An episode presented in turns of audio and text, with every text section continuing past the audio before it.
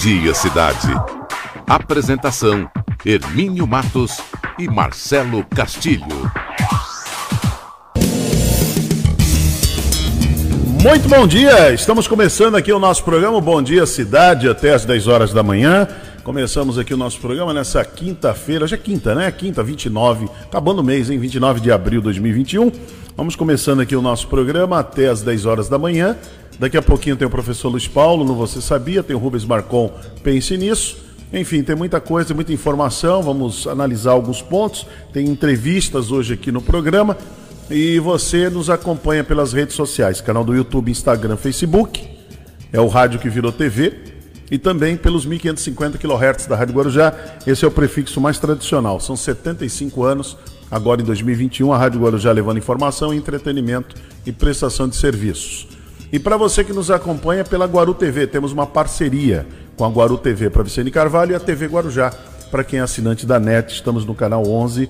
Durante esse horário das 8 às 10, as duas TVs transmitem esse programa. E vamos começando aqui hoje, é, nessa quinta-feira. A gente começa, daqui a pouco Marcelo Castilho pergunta. Aí eu cumprimento o Marcelo, é um roteiro, né? Cumprimento Marcelo, bom dia Marcelo. Marcelo diz, bom dia. Tudo bem? Aí eu digo para ele: deveria Não. estar bem. Deveria estar bem, seu Marcelo. Bom dia, Marcelo Castilho. Bom dia, Hermínio. Bom dia aos amigos da Rádio Guarujá, no Bom Dia Cidade. Você vê que eu não estou mais perguntando isso. Faça né? a pergunta de um milhão de reais. Faça a pergunta de um milhão de reais, que o Silvio Santos fazia lá. Tudo bem, Hermínio Matos? É, então deveria estar. Deveria, deveria estar né? tudo bem, né? Tudo caminhando. Mas não, não é possível. Mais um dia em que o Brasil perde 3, mais de 3 mil pessoas. Então não está nada bem. Não é para a gente se conformar, achar que está bem. Não é para isso. Nós não podemos tomar do antídoto de que tô nem aí. Não é para a gente tomar esse antídoto. Eu não me dou esse direito de tomar esse antídoto. De querer mostrar que você é um, é um valentão, que de repente você é uma pessoa que fica totalmente insensível, eu não consigo. E eu uso aqui o programa para ajudar vocês a compreenderem algumas coisas. E, por favor, não tome desse antídoto da crueldade, como faz o ministro Paulo Guedes, que acha que viver 100 anos, quem quer, quem tem, quem quer viver 100 anos, está querendo demais. Está querendo demais. Mas o general Ramos que tomou a vacina escondido, quer viver muito, né? Porque tem uma linda mulher e tem os netinhos lá dele. Quer dizer, eles podem, esses patriotas fajuto de Araque.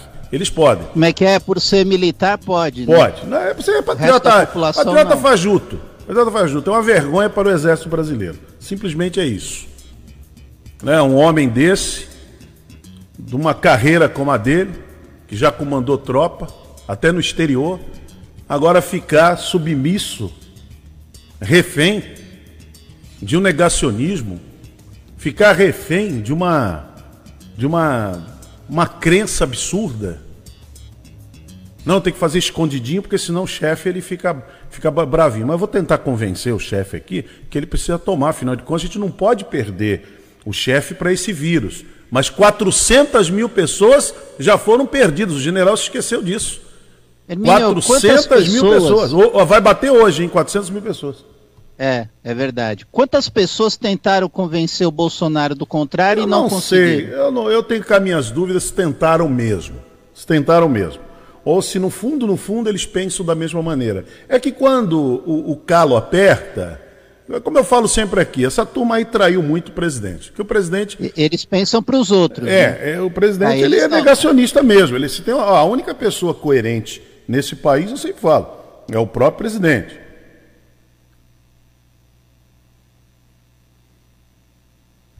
Então é o próprio presidente. Ele é o grande, ele, ele é, ele é uma pessoa que ele é autêntica.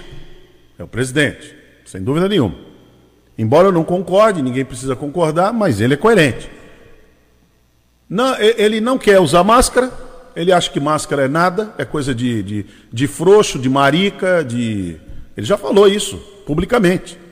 Eu ia dizer o outro nome que ele disse, né? Daquele animalzinho que existe na, na, na natureza, que é associado a quem tem um comportamento homossexual. Então é isso aí, o presidente acha que usa máscara, é coisa, né, que ele fala aí.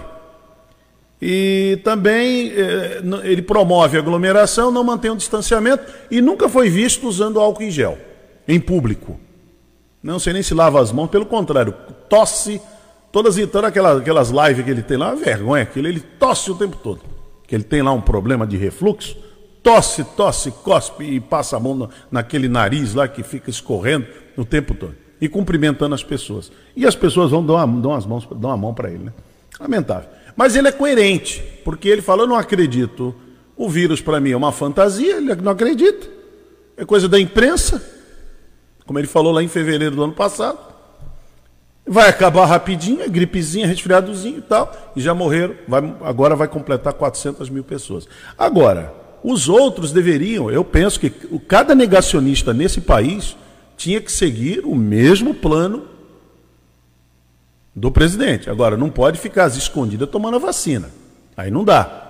Fazer que nem o Paulo Guedes fez, atacar a China e tomou a Coronavac. Ele deveria esperar para tomar pelo menos a Pfizer, que ele disse que é um pouco melhor.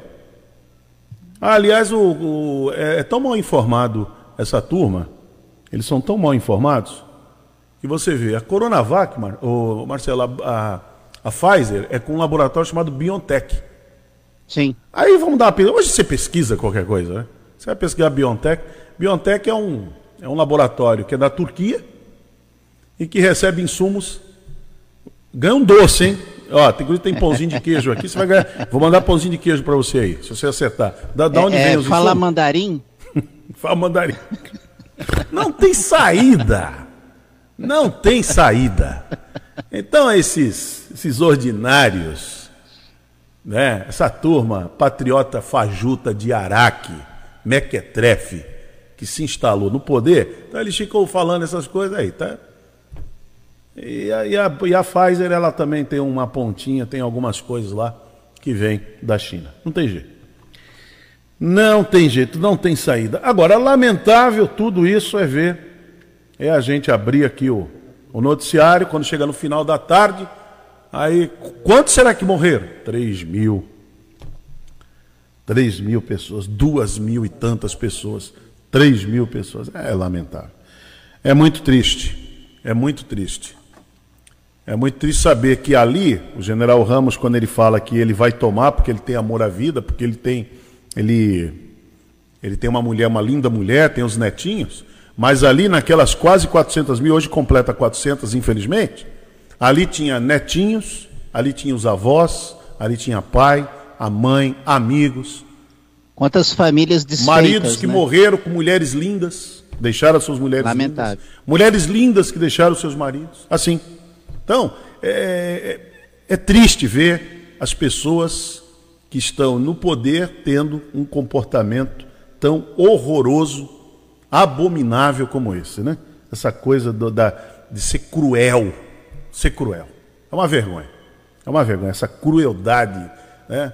Assim como foi vergonhoso ver o Flávio Bolsonaro na CPI dizendo que não tem que ter CPI, porque se aglomerar. E, o, e ele o... não faz parte da CPI. É, mas se aglomerar, presidente, está errado, porque os funcionários aqui podem morrer, os senadores vão morrer. Ué, passou o ano inteiro de 2020 se aglomerando não usando máscara, não mantendo distanciamento. Agora vem com essa conversa fiada, só porque essa CPI mal feita também está descobrindo aquilo que todo mundo já sabia. Agora, quem é o culpado pela CPI? O culpado é o próprio governo. O próprio governo. Se o presidente tivesse tomado a medida quando, quando Pazuello mostrou a sua incapacidade, sua incompetência, hoje não teria CPI.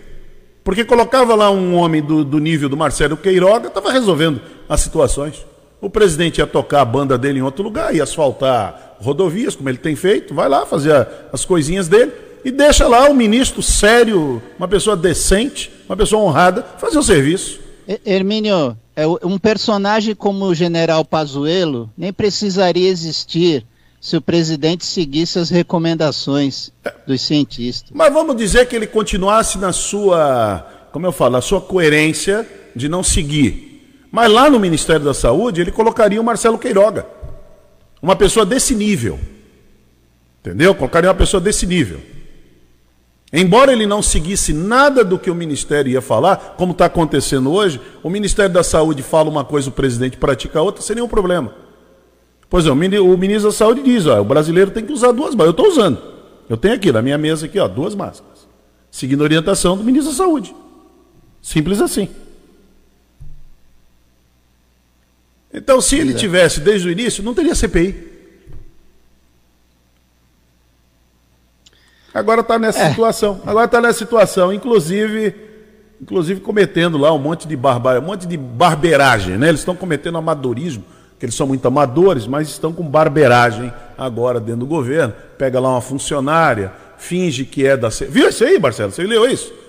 Uma, uma, uma funcionária da Casa Civil finge que é, que é do governo, fingindo que é da CPI, faz para convocar. Sabe, uma coisa. Olha, é um amadorismo. Promove aquelas 23 perguntas que é para os ministérios, a todo mundo. Quer dizer, todos os erros que eles cometeram. Está dando roteiro para ah, CPI. Falar. É um absurdo, é uma vergonha. Eu, Não, eu, engraça... só... e o engraçado é que a bancada do governo pediu ajuda para a milícia digital, né? É. Eu só acho, eu, eu só acho assim, que o Brasil mereceria coisa melhor. Com patriotismo, amor a Deus, a família, é... o que mais? O que mais tem lá? É, é honestidade, Dá para ser tudo isso e não ser desse jeito? Ou não dá? Ou você tem que ser tudo isso e ser uma pessoa desastrosa? Eu, eu acho que dá. Ah, mas ele é honesto, ele não rouba. Ah, mas o, o que, que tem a ver? É obrigação, o dinheiro não é dele. Quando o dinheiro não é seu, você não tem que roubar mesmo, não. Ah, mas o, P, mas o PT roubou. Ué, mas o PT roubou, mas o PT não foi descoberto aí? O Lula Ô, não foi preso? Deixa a CPI constatar que o presidente não rouba.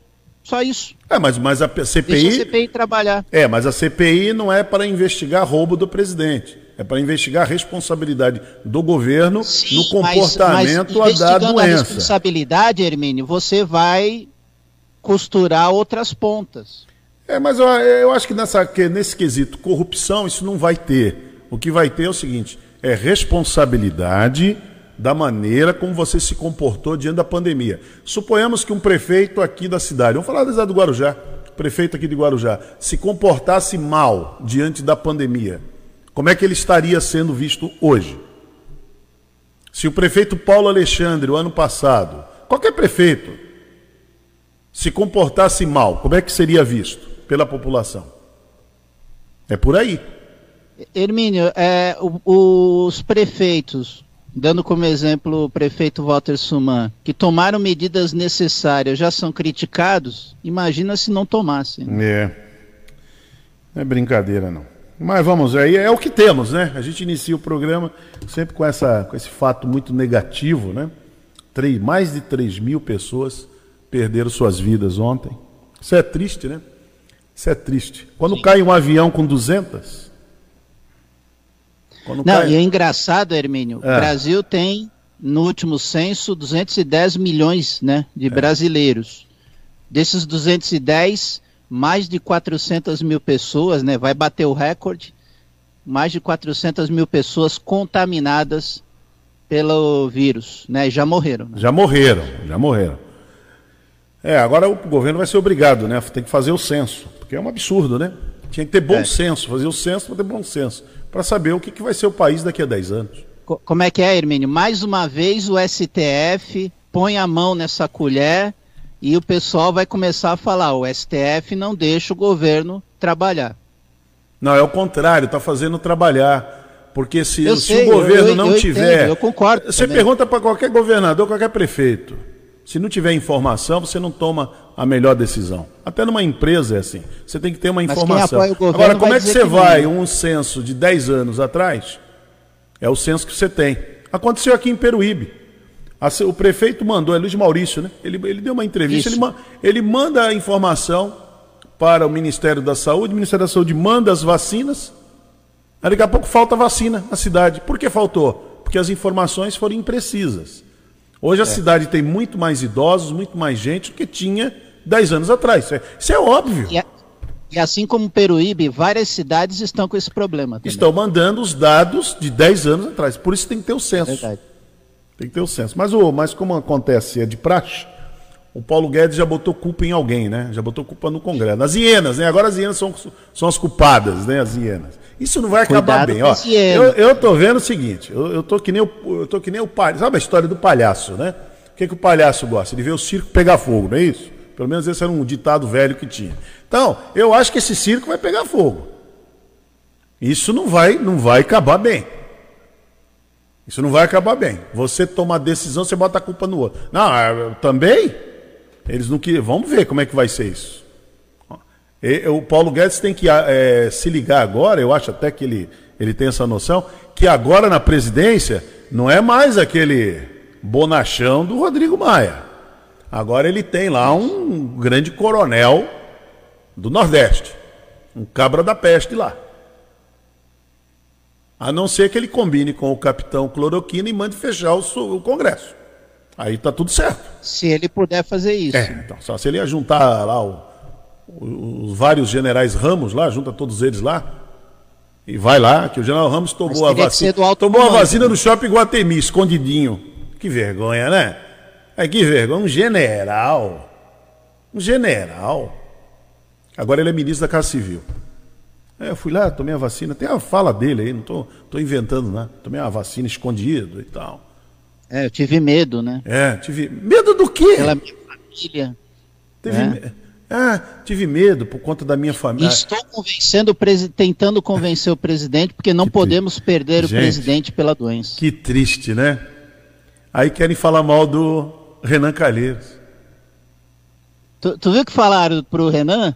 Pediram para ele pegar leve. Pegar leve. Na CPI. É, pegar leve aí. E o ele Renan pega, leve. viu? Olha, se tem um cara que pega leve é o Renan. Já sentiram o golpe, hein? Tudo depende da conversa. Gente, o Renan Calheiros, tá todo mundo aí meio, é, nas redes sociais, o pessoal, como é que pode o país ter um Renan? Renan Calheiros já foi ministro da Justiça no governo do Fernando Henrique Cardoso. É isso mesmo, Baixinho? Tá assustado? Você, você já era nascido em 94? Já, né? Faz oh. tempo, né? Você nasceu há dois mil anos atrás. E não há coisa que você não saiba demais, hein, Baixinho? Você é. Foi, Renan Calheiros. O, Renan Calheiros, quem, quem inventou Renan Calheiros? Foi várias vezes presidente do Senado. Ele. É, Renan Calheiros ele é alçado ao cenário nacional naquela cruzada do Collor, do Fernando Collor, quando ele vem à presidência da República, com aquele papo furado, né? Patriotismo fajuto. Marajás. Mas, caçador de Marajá. Aí, aí vai caçar Marajá, quem ele traz para ele? Roberto Jefferson. É. Naquela época, hein? 89. Roberto Jefferson e Renan Calheiros. Sabe quem organizava? O, esse jornalista agora que é o. Que é, quer, quer ser a palmatória do mundo, né? O Cláudio é Humberto. É o que mata mosquito com luva de É bote. isso, é o Cláudio Humberto. Ele que organizava todos esses caras lá. Olha que gracinha. Depois, depois ele foi embora, né? Ficou muito bem de vida, foi embora. Aí ele organizava ali, é, ele, Renan Calheiros, Roberto Jefferson, olha, olha que time bacana. Jade Barbalho.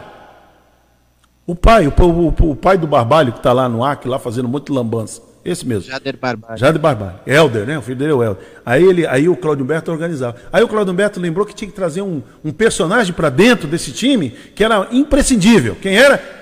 Paulo César Farias. PC Farias. Olha que delícia. Farias. Olha que, Olha que história bonita. É. Aí depois fala assim, eu não tenho nada a ver com isso. É? É. Tem nada a ver com isso, né? Agora, você reparou, Hermínio, a, como a história da época do Collor está se casando um pouquinho com a história atual. Não, é, mescla todas foi elas. denunciado o caso do Collor, quem denunciou foi o irmão numa reportagem da revista Veja. É. E o Fábio Weingarten coloca mais lenha na fogueira numa reportagem que ele concedeu para Veja. Né? Fábio Weingarten, ele se sentiu preterido na rasteira que ele tomou na troca pelo Fábio Faria. Na é. realidade, o Bolsonaro trocou um um, um humilhante por outro. A verdade é essa, porque o Fábio Farias se deu muito bem nos oito anos do Lula e depois nos seis anos da Dilma. Tanto é que ele fazia negócios com os irmãos Batista lá, o Joés e Batista. Fazia negócios, junto ao BNDES. Talvez a caixa tal da caixa preta do, do BNDES não aparece, porque quando puxar a caixa preta, vai ver que não era só petista que estava lá, fazendo lambança vai encontrar lá Fernando Bezerra, que é o líder do governo no Senado, vai encontrar. É, esse é o líder do governo na Câmara, como é o nome dele?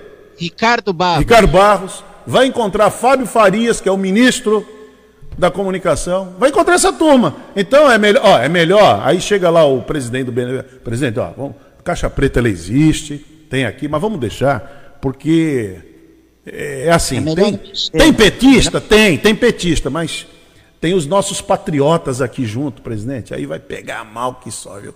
Aí a coisa, o trem vai ficar feio. Então, vamos, vamos deixar isso quieto? Vamos, aí deixa quieto. Pode ver, ninguém fala mais nada. Eu estava eu tava curioso para saber o que tem na tal da caixa preta. Que, aliás, caixa preta é um nome esquisito, né? Porque a, a, a caixa preta do avião, no final das contas, ela é laranja. Já percebeu é. isso aí? Ela é laranja, ela não é preta. É laranja. Mas não sei porquê. Depois perguntar para o Luiz Paulo. Luiz Paulo está aí já? Não? Já chegou? Já acordou? Luiz Paulo não acorda. Perguntar para o Luiz Paulo, porque o nome é Caixa Quer acordar com carinho ele. Então é isso. O roteiro mal feito é esse. Aí o Fernando Henrique vem para o poder em 94, ganha do Lula no primeiro turno, em 94, essa é história, hein? Aí ele nomeia Renan Calheiros. Renan Calheiros como ministro da Justiça. É, essa é a história. E assim vai. Aí depois ele se orgulha de ter sido seis vezes. Ele foi seis vezes presidente do Senado. Brincadeira. Governador lá de Alagoas. E o filho agora é governador. Ele sabe os atalhos lá dentro. Sabe. Viu? Esse, ele esse, sabe. Esse sabe. Talvez hoje o Bolsonaro esteja arrependido, porque lá em 2019, quem era para ser o presidente do Senado, na visão do Bolsonaro, tava, ou, tá, ele estava feito uma cirurgia, ele estava internado, era o Renan Calheiros. E aí aquilo caiu no colo do, do Davi, Davi Alcolumbre. Alcolumbre. Talvez, se fosse o Renan Calheiros, as coisas seriam diferentes para o Bolsonaro. Talvez fosse diferentes. Chegou a caixa, caixa. Não, camisa preta chegou agora ali. Ai, que maravilha. Ele justifica o termo caixa, é, caixa preta. Né? Luiz Paulo, eu, quero, eu não sei o que, que você preparou hoje aqui no, no, no Você Sabia? Mas dá uma palhinha aí pra gente. Eu vou fazer as manchetes aqui.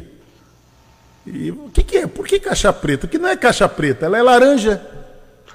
É, não, não fala agora. Eu sei que você. Você tá com a resposta da porra. Finge, Luiz Paulo, finge que você vai. Luiz Paulo. Finge que você vai pesquisar. Finge que você vai. Me engana um pouquinho. Finge. Não, eu vou pesquisar, me dá um minuto aí que eu já acho. Finge assim. Não, não faz assim. Eu sei que você sabe. Eu sei que você sabe. Mas finge que você não sabe. Só para deixar o programa mais mais gostoso. Quiser, tá de bate pronto. Ah lá, eu tô falando, eu falei. Aí, baixinho não, não pode provocar, Baixinho. Ô, Luiz Paulo, não é fácil. Luiz Paulo, bom dia para você e já voltamos em dois minutos para fazer as manchetes do dia aqui. As principais manchetes do dia. Muito bem, olha, 8h26. Tenente que ameaçou estuprar e matar PM poderá ser expulso e preso, diz ouvidor da polícia. Índia registra 379 mil casos em 24 horas e leva mundo a novo recorde. Olha, em Bertioga, mãe e filha morrem com Covid-19 no intervalo de nove dias no mesmo hospital. Primeiro lote da Pfizer ao Brasil chega hoje com um milhão de doses.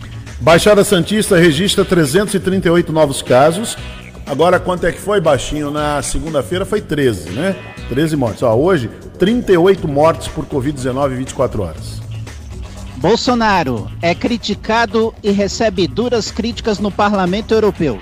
Acidente entre carretas causa congestionamento na rodovia dos imigrantes. CPI da Covid se reúne hoje para votar o plano de trabalho. Eldorado realiza testes de Covid-19 em moradores para mapear circulação do vírus. Roteiro de Renan Calheiros favorece o aliado Lula na CPI. Guarujá recebe quase 3 mil doses para imunizar idosos com mais de 63 anos. China lança o primeiro módulo de sua estação espacial. Às 8h27, estas são as principais manchetes. E o Bom Dia Cidade já começou pelas redes sociais, canal do YouTube, Instagram, Facebook nos 1550 kHz da Rádio Guarujá e pela nossa parceria Guaru TV e a TV Guarujá. Bom dia, cidade.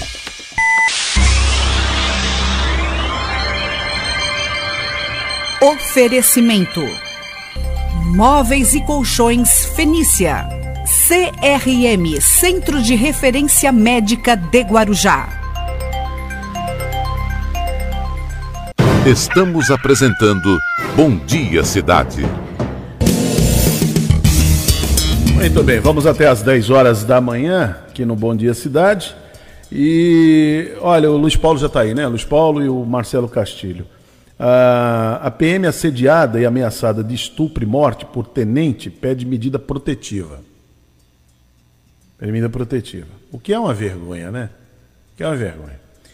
Pedido enviado à corregedoria também pedia pela suspensão de porte e posse de arma de fogo do comandante e pela representação de um pedido de prisão preventiva. Isso tem que ser automático. Automático. Um comandante que agiu assim, está provado. Não é uma coisa que vamos investigar para ver se ela está falando a verdade. Não, está aqui, ó. Mensagens, áudio, está tudo aqui. Então é o seguinte, ó, o senhor, o senhor já, como dizia um cidadão que esteve por aqui, esteja preso. Esteja. Tinha um que veio aqui querer ensinar a gente a fazer, fazer o troço aqui, viu, Luiz Paulo? Aquele, aí, esteja preso.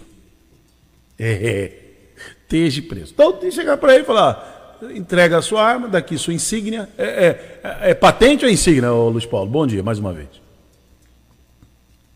Tá sem som, Luiz Paulo. Não sei porquê Luiz Paulo tá, tá mudo. Tá mudo. Não sei o que está acontecendo. Agora fala, Luiz Paulo. É, oi, Agora bom sim. dia a todos. Oh, bom dia. Bom dia, pessoal da Rádio Guarujá, da Guaru TV, da TV Guarujá, Marcelo, Hermínio. É, no, no, caso, como ele é um militar, né, ele, é, ele tem patente. Patente. No caso, ele é coronel. Quando começou o, o assédio, ele era tenente-coronel, né, comandante lá do 12º Batalhão lá na, na capital e agora ele já, já acendeu a, a patente de coronel e manteve a perseguição, manteve o assédio à, à policial militar e ela fez o certo. E a gente sabe o, o quanto existe. Né, não, deixa disso, ela própria se licenciou por seis meses, depois por mais dois anos sem remuneração, esperando que a, o comportamento lhe parasse, ou que ele simplesmente fosse para reserva, não aconteceu. Então é, é uma coisa é, é preocupante, né? é um passo atrás e a Polícia Militar do Estado de São Paulo precisa agir de forma exemplar. E rápida. Né? E rápida. E rápida porque rápida, até, as até para servir. É, continuam, né? e isso pode servir de é, estímulo para que é, outros tentem é, fazer mal, é, se prevalecer da patente mais alta para poder assediar é, soldados, cabos, sargentos e tudo mais é, que estejam ao seu não ao seu serviço, né, mas estejam sob o seu, o seu comando, né? É, tem que tomar a decisão, tem que ser rápido, porque aí uma decisão rápida e exemplar acaba inibido, inibido outros, né? Vai inibir. Que outros Porque como você falou, tente, tente fazer igual. Como você falou, as provas é, foram fartamente é, demonstradas, né? Do, do assédio, do assédio sexual, do assédio moral, né? Que a, a soldado da PM sofreu por esse comandante. Oh. É, o quanto ela foi prejudicada, né, o quanto ela foi humilhada. Então tem é, isso está documentado, está demonstrado. Então não tem ainda, ah, vamos instaurar um inquérito, porque a única coisa que, é, de repente, a Justiça Militar, Corregedoria da Polícia Militar deva fazer é buscar a confirmação que aqueles dados são verdadeiros. Né? E isso, o, o exame grafotécnico e o exame de áudio vão, vão comprovar rapidamente, ou deveriam fazê-lo. É, então, o, é, o senhor está suspenso, não, tá, não, não, vamos retirar o comando. Né? O senhor está suspenso até as investigações é, é, terminarem. E aí, se forem devidamente conclusivas, como a gente acredita que, que as provas mostrem, aí ele deve ser devidamente afastado né? e até exonerado ao bem do serviço público, preso né, uma medida protetiva, uma ação em que ele seja obrigado, ele perca o porte de arma, né, e que ele é, seja obrigado a respeitar uma certa distância dessa, dessa mulher, porque ela se sente ameaçada, obviamente. E o caso já está acontecendo, viu, Luiz Paulo? A corregedoria já está investigando e o oficial já foi afastado do comando do batalhão. Agora, essa moça precisa tomar cuidado, viu? precisa tomar cuidado. Tem que tomar cuidado, não pode baixar a guarda, não. Atenta. Se for, não sei onde ela Ela mora em Santos, é isso? Ela conseguiu transferência para o batalhão da Praia Grande. Ó, vai, eu, sei lá eu acho que ela tinha que sair para um lugar, um outro estado, vai, vai embora. Porque esse tipo de gente assim, eles são vinga, eles são covardes. Primeiro, são covardes.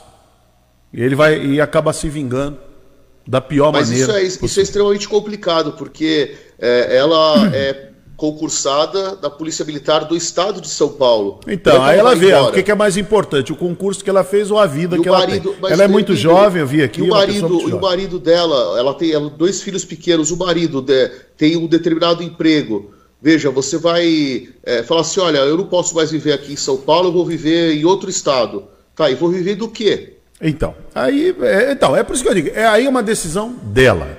Eu só estou dizendo, é o que eu penso que seria Veja bem, é, esse tipo de assunto costuma não terminar bem, porque a justiça brasileira é lenta, existe o corporativismo, ela está dentro de, uma, de, de um setor que é muito corporativista, machista, passador de pano, entendeu? Engavetador de processo. Então, é um perigo, é um perigo. É, é, eu acho que ela está correndo um grande perigo. É, porque a minha, minha modéstia visão. Espero que não. É minha modesta visão. É esse tipo de gente, esse tipo de gente covarde, junto com outros covardes que irão o apoiar, vão, é, ela vai ter represálias, infelizmente. Infelizmente. Mas muito bem, Luiz Paulo, vamos continuar aqui com, com o programa. Fale da caixa. Abre aí, faz a abertura do Luiz Paulo. Falar da caixa preta. No Bom Dia Cidade, você sabia? Bom dia, Hermínio. Bom dia, Marcelo. Bom dia, cidade. Hoje o Você Sabia vem em dose dupla. Além de uma palavra em que a gente explica a origem dessa palavra é, que determina o nome de algum lugar, a gente ainda vai falar uma curiosidade sobre é, um termo a, da, da aviação, que é o caixa preta. Bom, a caixa preta ela vai começar a sua história na França dois engenheiros franceses queriam determinar o, como eles poderiam fazer medições sobre a, o desempenho do, dos protótipos dos aviões que eles estavam desenvolvendo. E aí eles desenvolveram uma fita é, magnética é, que gravava o posicionamento do avião, quanto ele ficava inclinado, velocidade, esse tipo de informação. E a fita era preta. Mas quando alguns protótipos caíram né, e pegavam fogo, a fita, que era é, uma fita plástica, acabava se queimando. Né? Então, é, isso, é, é embora seja fosse uma ideia revolucionária, você ter é, ali o registro do desempenho da aeronave, é, isso foi afastado porque se pegasse fogo não tinha como você saber o que aconteceu. Aí um, engenheiro australiano pensou em deixar essa proteção, perdão, essa proteção mais é, invulnerável. Então começou a pensar em caixas de titânio e formas de registro que não dependessem de fitas é, magnéticas que fossem mais sensíveis ao calor. E aí ele criou dois tipos de sistema né, de recorders. Ele criou um, um sistema que é o CV, e outro sistema, que é o FED. Então o CV é o Cockpit Voice, e aí tem o recorder. Então é a gravação do som da cabine, da conversa é, do piloto, com a torre, com, é, de repente, com o piloto e navegador. E o FR é o Flight Data. Então você tem os registros do voo todos ali. Então, é quando usou o flap, quando e esses dois dados eles ficam numa caixa que se cair no mar, você tem a, a, possibilidade de recuperar. Então ele pintou com uma cor muito viva, que é o laranja, e se tiver em grande profundidade, normalmente ela tem duas fitas reflexivas, né, é, fluorescentes. Então qualquer termo de luz ela floresce, ela tem é, a fluorescência. E se cair é, em terra e pegar fogo, ela tem uma, uma, pintura com resistência, então você vê aqui aquilo tudo chamuscado e aquela caixa laranja vai se destacar. E ela é feita de titânio, aço reforçado, às vezes alumínio, então ela tem uma resistência maior. Então, o termo caixa preta era utilizado é, por esses dois é, engenheiros pioneiros na França, e aí é, ela, ela foi aprimorada, mas se manteve né, o black box como uma expressão para esses dois sistemas que o, o outro engenheiro australiano é, desenvolveu de gravação de voz né, uh, e de gravação dos dados. Então, essa é a origem do caixa preta, da expressão Muito bem. caixa preta. Muito bem. Legal. Então tá bom, professor. Mas Ótimo. ainda tem ainda o nome do local. É, como é que é o negócio? Tem ainda o nome de local. O Baixinho perguntou, o Baixinho perguntou é, quem que autorizou isso? Era, um, era uma coisa só, você ia falar. Né? Você falou, vai falar duas, o baixinho está aqui. Aonde está aqui no roteiro? Porque esse programa, professor Luiz Paulo, tem um roteiro, não sei se você sabe, tem um roteiro que é o operador, que é o operador que faz. O operador que faz Mas o roteiro. Aí ele está aqui, ele mostrou para mim, olha, o roteiro hoje é esse aqui, ó. Professor Luiz Paulo vai falar, fale da caixa preta, que você, eu sei, eu sei, inclusive ele adivinha o que eu vou falar. É incrível. É incrível, esse operador é impressionante. Ele adivinha o que eu vou falar. Ele fala assim: Eu sei que você vai falar no programa da Caixa Preta, sentando pau aí no, no Bolsonaro, você vai falar Caixa Preta do BNDES. Então pede para ele explicar o que é Caixa Preta. Está aqui no roteiro. Estamos seguindo o roteiro. Aí você vem falar de nome? Que negócio é esse? Então, na terça-feira vocês já me deixaram a, a deixa que quando eu participo não é mais o Bom Dia Cidade, é o Luiz Paulo Show, não é isso? Eu pensei que ele tinha esquecido isso. Não. Pensei que tinha esquecido. Luiz Paulo, era uma brincadeira. Era só uma brincadeira. Ah, eu levei a sério. Então vamos fazer o seguinte: em um minuto você vai falar do que mesmo? Vou falar o, a origem ou o significado do nome é, original do distrito de Vicente de Carvalho, Itapema. Itapema. Você já falou do, do, do Pai Cará, né? Já. Já falou, né?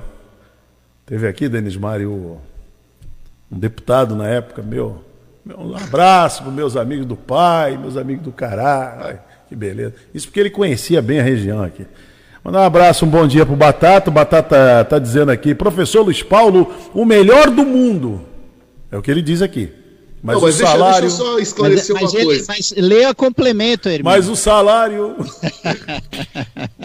então, deixa eu esclarecer uma coisa. Essa história da caixa preta é, é uma coisa que eu é, é, sei, eu conheço, porque eu dou aula numa escola que tem um curso de manutenção de aeronaves, que é a ETEC Alberto Santos Dumont, e eu já dei aula no curso de manutenção de aeronaves e dei aula no, na, na, disciplina de gestão ambiental, e isso e é uma disciplina do primeiro módulo, né? O uhum. primeiro contato e os alunos eles sempre perguntam da onde então de tanto eu é, pesquisar e, e, e falar é, enfim aí eu acabei é, decorando essa história dos dois engenheiros franceses do engenheiro australiano que primeiro era fita magnética e a, e a gente tem esses dois sistemas de gravação de voz e gravação de dados. Beleza. Então isso é uma coisa que que é uma explicação quase que automática. Muito depois bom. de é, tantos anos é, dando aula na, na, ETEC. Já são é, 13 anos de ETEC, né? Olha aí, Batata, eu falei, você tem razão. O professor Luiz Paulo, melhor do mundo.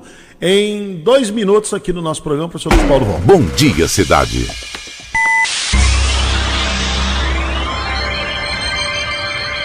Oferecimento: Móveis e Colchões Fenícia. CRM Centro de Referência Médica de Guarujá. Estamos apresentando Bom Dia Cidade. Muito bem, nós vamos com o Bom Dia Cidade até às 10 horas da manhã. Olha, antes de chamar o professor Luiz Paulo, lembrando que a Baixada Santista registrou 338 eh, novos casos e 38 mortes por Covid-19. A região eh, contabiliza 125.827 confirmações, 4.556 mortes pela Covid-19 tem 3.601 casos suspeitos, sendo que 193 óbitos estão sendo investigados. É muito complicado essa situação. E aí o Fernando Santos fez uma matéria muito interessante com o secretário de Saúde aqui de Guarujá, o Vitor Hugo Canachiro. Vamos Vamos acompanhar que ele falou dos resultados do lockdown que aconteceu na Baixada. Será que foi positivo o resultado? Vamos à matéria. A equipe da Guaru TV está aqui na Prefeitura do Guarujá para poder conversar com o secretário de Saúde, Dr. Vitor Hugo, para falar do assunto muito importante. A pandemia continua aí funcionando, ela a todo vapor, inclusive vindo com variantes, diversos outros problemas, e a população está meio que deixando na mão a responsabilidade de fazer a sua parte, que é usar máscara, álcool gel, distanciamento, se puder, fique em casa. Se não cuidar, pode piorar. É isso, doutor? Exatamente. Eu queria só ressaltar alguns números, porque eu acho que fica mais fácil de a gente entender. Nós já tivemos até a semana, até há 10 dias atrás, uma taxa de ocupação muito próxima do colapso. Nós tivemos 100% de taxa de ocupação, tanto de leitos de UTI como de leitos de enfermaria. Nesses dias que estão próximos aqui, nós temos observado uma queda vertiginosa, bem importante, que nós já estamos na cifra de uns 58, 60% da taxa de ocupação. Isso para a gente é um, um, um, um alento, porque é, quando nós vemos que cai a taxa de ocupação, cai o número de pessoas infectadas, porque caiu o número de gente que vai morrer. Né?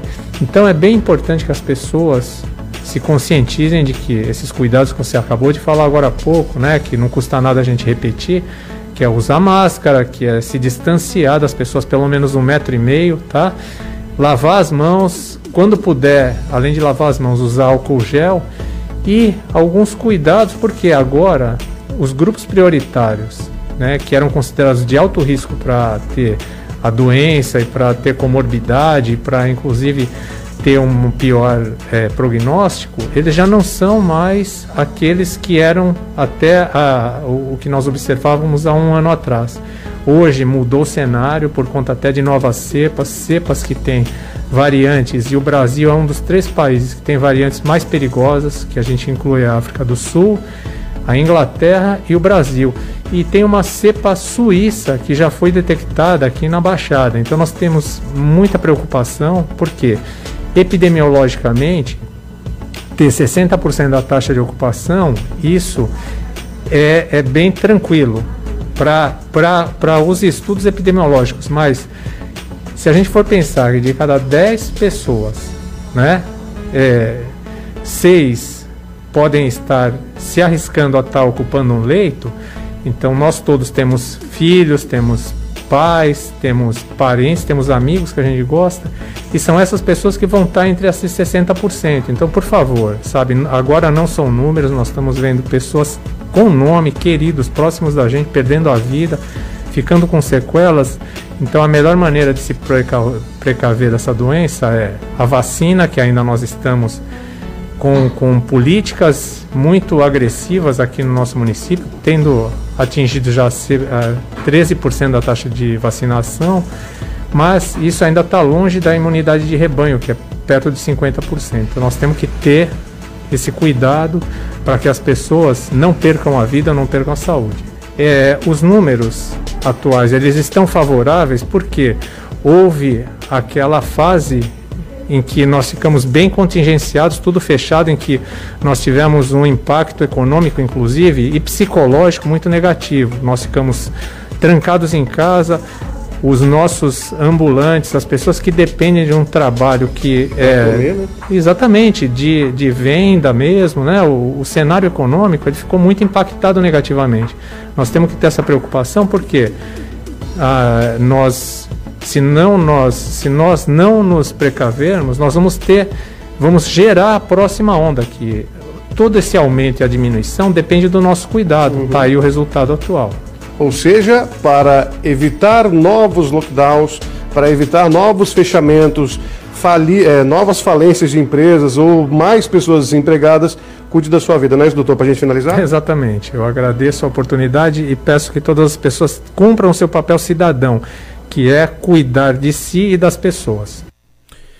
Muito bem, está aí, né? O secretário Vitor Hugo, uma pessoa muito de muita credibilidade, de muita responsabilidade e uma pessoa que tem um, um, uma compreensão técnica do que está acontecendo, né? É, um, é uma pessoa que tem uma visão muito ampla e tem muito.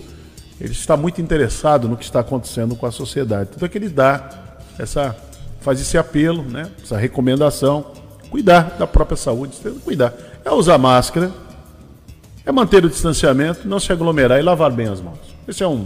Você viu o que ele um falou, né, Hermínio? Tem uma outra variante, que é uma variante suíça e que está circulando aqui na região. É, não é fácil não, não é brincadeira. Estamos numa situação muito complicada.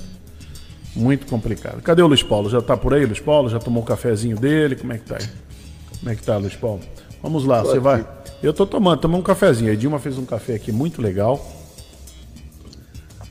Dá inveja na muito gente. Muito bom. Saudade é, eu, eu tô, tô, há um ano sem o café da Edilma. É. Pois é, estamos, né? Complicado. Estamos. Mas, se, mas você tá com um café melhor, viu, Marcelo? Você. cuidado, cuidado que você faz. Porque se eu tô na minha casa, o meu café é muito melhor. A Edilma não chega nem perto. Hermínio, veja, a gente, a gente. O de casa a gente tende a não valorizar, realmente, é muito gostoso. Você. Mas é, uma das você. coisas boas do café da Edilma, ah. né? Além da, da, da gentileza dela, é estar aí, dar risada junto com o Emerson, estar tá conversando com você, de repente algum outro convidado, é, é, aquela expectativa que a gente tem, é, termina o programa, fica mais um pouquinho e vamos almoçar juntos, ai, entendeu? É a, a, a, a, construção do ambiente que o café da Edilma proporciona. Ai. Essa é a, a grande, a grande coisa do café da Idioma. Ô, ô Hermínio, você percebeu a emenda que o Luiz Paulo fez, né? Do percebeu, café, né? ele já partiu para o almoço. Percebeu, né? Do café já é para o almoço. É, é, eu nem tenho falado muito isso, mas eu lembro de uma aposta que fizemos ano passado, Hermínio. Ainda está tá, tá ainda... Ainda está vigente. Está vigente, né? Talvez ela, ela prescreva. Vamos ver, né? ela prescreva. Mas é isso aí. Tinha uma música, eh, tinha uma música que eu lembrei agora que falava assim: Eu não vou na sua casa para você não vir na minha. Você tem a boca grande e vai comer minha galinha. Lembra essa música não? É? Não lembra? Não lembra, Baixinho? Isso aí é do tempo do Emerson. Eu acho que é aquele que cantava onde a vaca vai e o boi vai atrás, não é? Não é ele não? Isso. João Só. Acho que é o João Só. Pesqui... coisa que ela faz, é isso aí. Pesquisa aí, pesquisa aí. Acho que é João Só. Onde a vaca vai, o boi vai atrás. Mas muito bem, o Luiz Paulo, vamos lá. Você vai falar do de Vicente Carvalho, né? Então fala aí pra gente. Bom, a gente tem o nome do, do distrito Vicente de Carvalho em homenagem ao poeta, né, é, e político e empresário e fazendeiro, né, Vicente de Carvalho, é, que passava por, por essa parte da cidade, né, da ilha, para chegar no seu sítio lá em Bertioga, lá é, próximo do morro é, de São Lourenço. E o nome original do distrito, na verdade, é, o maior bairro era o bairro do Itapema. Nós tínhamos dois bairros, um bairro essencialmente de pescadores e marinheiros, que era o Itapema, e um bairro de agricultores, que era a Bocaina. Quando a base aérea de Santos é criada, em 1922, originalmente ela seria lá no sítio Conceiçãozinha. Mas aí o, o, o jeito do, do, do, a apresentação do terreno não era favorável para a construção, ia ser muito custoso para o governo federal construir a base aérea ali por causa do terreno, teria que fazer muito aterro. E aí eles deslocaram para um local que tivesse mais rocha, fosse mais lajeado. E o, a Bocaina era perfeita para isso. E aí toda aquela área foi desapropriada, né, os é, ocupantes ali, os poceiros, se retiraram e o bairro da Bocaina acabou. Então só ficou, a partir de 1922, o Itapema. Itapema é uma palavra de origem tupi, né? O Ica, a gente sabe, está consagrado, é pedra né, para o idioma. E o Pemá pode vir de é, lascado ou de guera, que é velho, antigo. Que nem a gente tem o Ayanguera lá no, no, no Planalto Paulista, né, que é diabo velho né, mal antigo, aqui o Itapema poderia ser uma corruptela de Itaguera, de pedra antiga, pedra velha, que é uma indicação de ocupação é, mais antiga que os próprios tupis. Não vamos esquecer que antes dos, dos tupis estarem aqui pelo litoral, é, eles é, o, o, litoral era ocupado pelos homens dos sambaquis e os tupis eles trucidaram, eles acabaram com os homens dos sambaquis quando eles migraram para cá há pouco menos de 5 mil anos, né, 3 mil anos antes de Cristo. Então quem é, é, garantiu a ocupação efetiva da ilha de Santo Amaro antes e que nós temos registros de quase 8 mil anos aqui na cidade, com sambaquis, inclusive o maior sambaqui do mundo, que é o Krumaúu, que tem 31 metros, 29 metros acima do nível do mar e 2 metros para baixo, que ele foi afundando pelo peso, né, é, foram os homens dos sambaquis. Então essa ocupação antiga daquela região que tinha, é, de fato, é, sambaquis, tanto que o forte Vera Cruz do Itapema, ele vai ser construído pela presença dessa lajeado, dessa pedra, né, que está alquebrada. A gente tem o morro do, é, do Leme, lá na base aérea, tem a pedra do Itapema e tem a outra pedra do Itapema que recentemente, há pouco mais de, de 10 anos, foi dinamitada para permitir é, o fluxo melhor e a dragagem melhor do porto. Então, Itapema, a ideia é pedra lascada, se for a tradução para o Pemá, e se for o Guerá, é antiga. De toda forma, dá uma ideia de ocupação é, mais antiga que a gente tem ali. É a curiosidade que move o mundo 2. Muito bom, legal. Tá aí o professor. Professor Luiz Paulo, daqui a pouquinho você volta. Teremos o assunto do dia, uma entrevista com o Dr. Marcos Caseiro. Tem aí a Butanvac, que o governador de São Paulo está lançando, né? Desafeto ao presidente ao, presidente Bolsonaro, então vem com a Butanvac, já veio com a Coronavac, já deu o que falar. E, aliás, é a única vacina que tem aí aos montes para poder vacinar o povo. E está faltando já. Hoje, é. hoje tem uma notícia até interessante. Está chegando um milhão, o primeiro lote de um milhão de doses da Pfizer. Não dá para nada. Não dá pra, nem para comemorar. Só é só registrar. Ah, tá chegando, mas um milhão você dividir por 27 estados, você vai ver o que, que vai ser isso aí. Vai fazer nada. Aí os 27 estados dilui e divide aí para. Então, isso quer dizer, segundo o Baixinho, ele me falou aqui, isso quer dizer o seguinte: em breve teremos os primeiros um milhão de jacarés aqui no, aqui no, no Brasil. É o Baixinho falou. Baixinho falou, eu não concordo. Eu Minha mãe tomou a, a segunda dose ontem. Aí ela tinha ganhado, ela ganhou de aniversário uma bolsa da Lacoste. Ela foi tomar a vacina com a bolsa da Lacoste, já tô garantida. é, mas é da, segundo o Bolsonaro, é da, é da, da Pfizer. Da Pfizer né? então né? teremos no Brasil os primeiros, os primeiros jaca, um milhão de jacarés ou um milhão de mulheres barbadas que diz que nasce pelo no rosto e um milhão de homens que até tem muito homem que fala fino, isso aí não é, não é nenhum problema. Vamos, é... Então o Anderson Silva já tomou essa vacina faz tempo.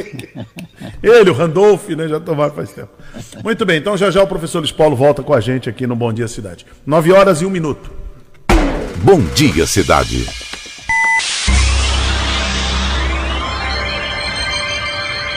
Oferecimento.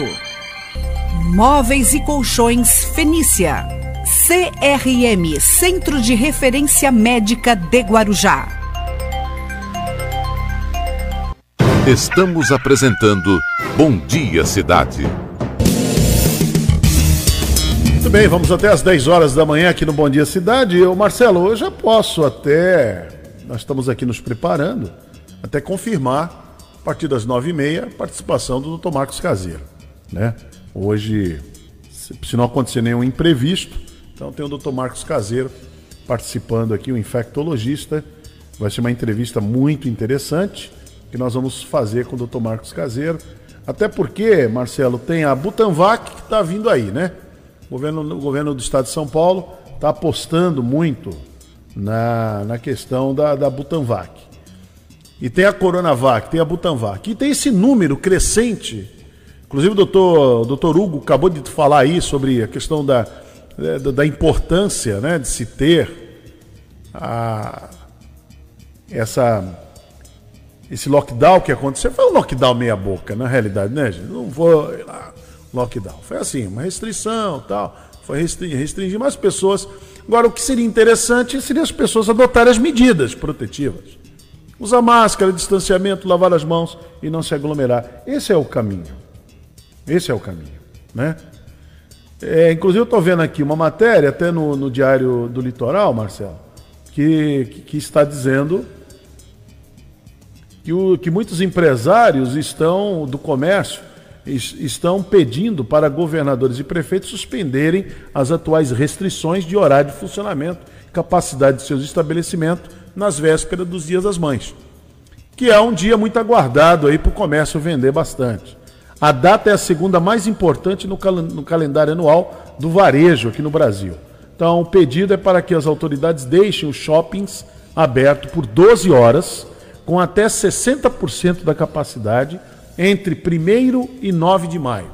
Sábado agora e até o outro final de semana.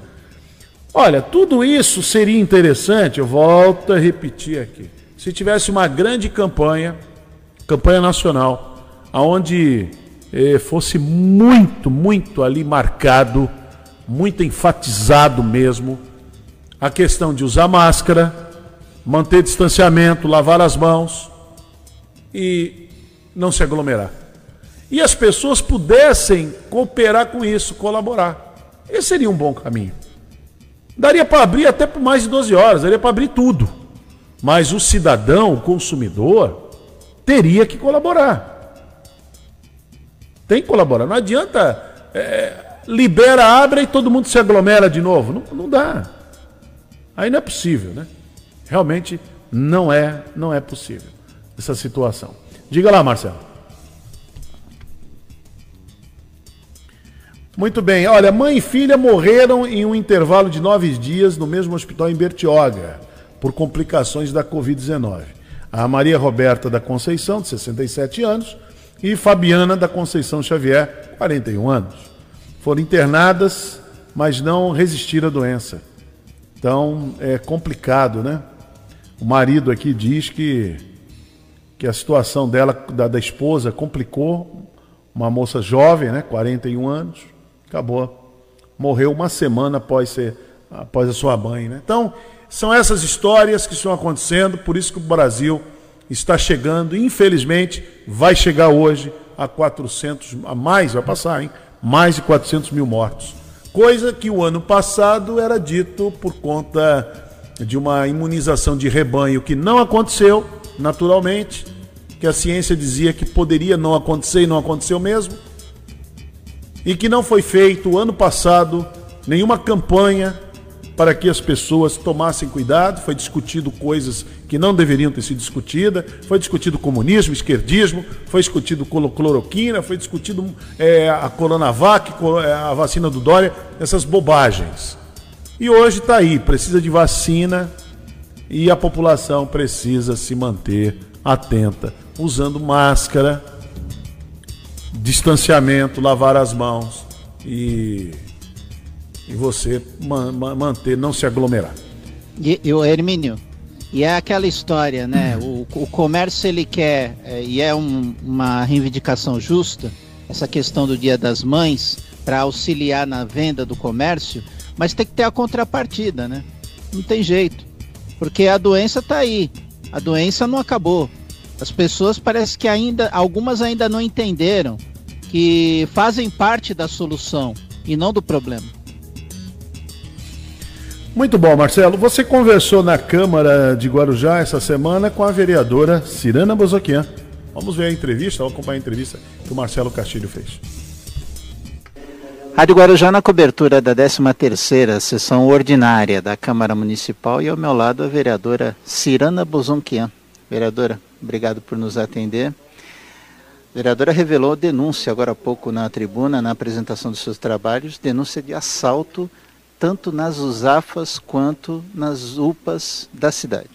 É verdade. Boa tarde a todos, boa tarde Marcelo, boa tarde ao, ao ouvinte que nos assiste, que nos ouve. Porque, assim, isso, isso não, é, não é há pouco tempo que isso acontece.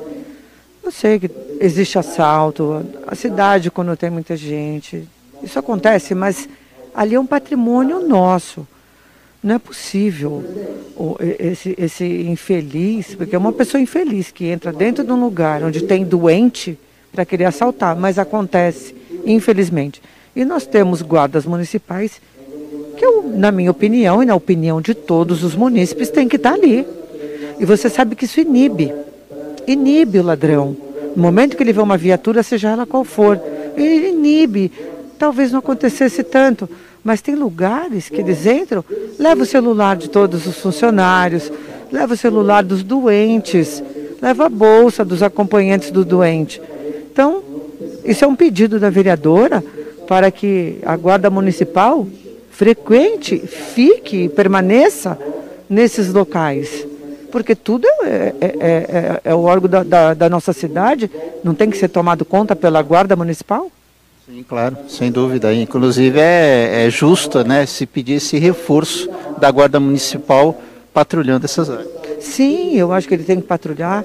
Poxa, não dá para ficar, mas que passem a cada momento, isso daí, sabe, já, já, já toma conta. E outras pessoas têm que trabalhar com segurança. Então as pessoas vão trabalhar assustadas, as pessoas não, não querem mais levar bolsa, mas tem que ter o celular porque tem família em casa e, e, e tem que ser chamado. Então, na minha opinião, tem que ter essa guarda, ou você coloca ali, ou você faz com que essa ronda permaneça o tempo inteiro. Já mais ostensiva, né? A, a, vereadora entrou com uma moção de congratulação, revelando um fato histórico que ganhou notoriedade esses dias, essas semanas, com o reconhecimento do presidente americano Joe Biden da questão do genocídio armênio. É verdade, Marcela, até fiquei emocionada, porque eu lembrei dos meus avós, eu lembrei do meu pai, lembrei dos tios que, nessa fuga toda, sai da Armênia, foi, foram para o Egito, do Egito foram para outro lugar e aí via, conseguiram um navio que viessem para o Brasil. E esse genocídio percorreu mais, mais de uma década. O, o, o, sabe, esse Império Otomano, que é, que é da Turquia, no caso, foram e, e perseguiram os armênios e mataram muitos armênios. Mais de um milhão e meio de pessoas mortas durante essa década, mais que uma década. A Armênia é um dos países mais antigos do mundo. Eu estava comentando que eu estive lá, na capital da Armênia, chama-se Yerevan, aonde você vai conhecer o, Monte Ararat. No 17º dia do sétimo mês, a Arca de Noé, ela repousou no Monte Ararat, que fica nas Armênias. Então isso é bíblico. E ele é um país cristão no meio de todos os países árabes do mundo, que é ali, a Armênia conseguiu permanecer cristã. Então são coisas interessantes até das pessoas conhecerem, né? E a vereadora revelou também que uma curiosidade, né, que todo sobrenome terminado em Ian, ele é, tem descendência de armênios. Exatamente. Eu não sei como e, é uma coisa linda que nós gostamos até de sempre de, de frisar isso, que eles conseguiram permanecer todo sobrenome armênio, termi, todo sobrenome terminado em Ian é armênio. Eu falo o Cirana Bozonquian, eu falo do, da família Simonian, do, da, da, nossa cidade, né, que tem também. Tem Araci Balabalian, tem o Stefano Necessian, que são atores da, da, da, né, da, da TV. Então, são pessoas que a gente fala assim conhecidas, né? Mas todo sobrenome que termina em Ian ele é armênio. Perfeito. Mais algum trabalho que a vereadora queira destacar aqui na. É, eu, eu tô, nós, estamos, nós estamos aqui colocando na, na casa, a prefeitura, sobre a, o nosso projeto da areia limpa, né? Que é o projeto de você. Os, os, os quiosques, os restaurantes, os hotéis, eles têm que colocar lixeira. É incrível na pandemia que ficou fechado o quanto a praia conseguiu permanecer limpa. E quando o povo volta a frequentar, vira uma sujeira, eu não consigo entender por que, que você que vai na praia, que frequenta a praia, sendo daqui, munícipe da nossa cidade ou do interior, por que sujar a praia? Por que jogar o seu resíduo, seu lixo? A praia não, não tem lixo. A praia não pediu para ter a bituca do cigarro, o plástico do, do canudinho. E o problema não é o canudo. O problema é a pessoa que tira o plástico do canudo e joga no chão. Porque querem, querem colocar como se o canudo fosse culpado. Não é. Canudo ajuda, nos ajuda a, a beber água de coco, né? o refrigerante. Agora, o problema é de quem tira o plástico e joga no chão. Que eu não consigo entender. Você encontra de tudo, né? Você encontra de todas as bobagens possíveis. Eu não consigo entender como é que uma mãe não ensina o seu filho a não jogar o, o Yakut na areia, o, o, o, o danoninho que ele leva para a praia, aquele saquinho do, do, do, do, do as embalagens. as embalagens, a criança não sabe. Não vamos acusar a criança. A criança tem que aprender com alguém. E você vê que tem, tem ambulante que não, não tem saquinho plástico. O ambulante está ali é, é, servindo as pessoas. As pessoas jogam no chão. Não é a comida, porque a comida é até, até bom que ela fique ali no meio ambiente. Agora, o plástico, o copo, tudo fica ali ao redor quando todo mundo levanta do. Todo mundo não, né? Algumas pessoas levantam dos seus guarda-sóis e permanece ali aquele resíduo de plástico. Eu sou indignada com isso. Então, por isso, nós estamos com esse nosso, nosso projeto do Areia Limpa. Vereadora, obrigado por atender a reportagem da Rádio Guarujá. Eu que agradeço sempre que você nos chama, é sempre porque temos um, alguma coisa boa, então eu te agradeço bastante porque eu estou quase toda semana aqui conversando com o Marcelo. Então é sinal que nós estamos trabalhando bem, né, Marcelo? Tá bom? Muito obrigada. Vereadora Ciranda Bozonquian, falando aqui no microfone da Rádio Guarujá. Muito bem, Marcelo Castilho. É isso aí, uma boa entrevista com a vereadora Cirana Bozonquian. Também o Marcelo conversou com o vereador Rafael Vitiello. É, vamos acompanhar a entrevista.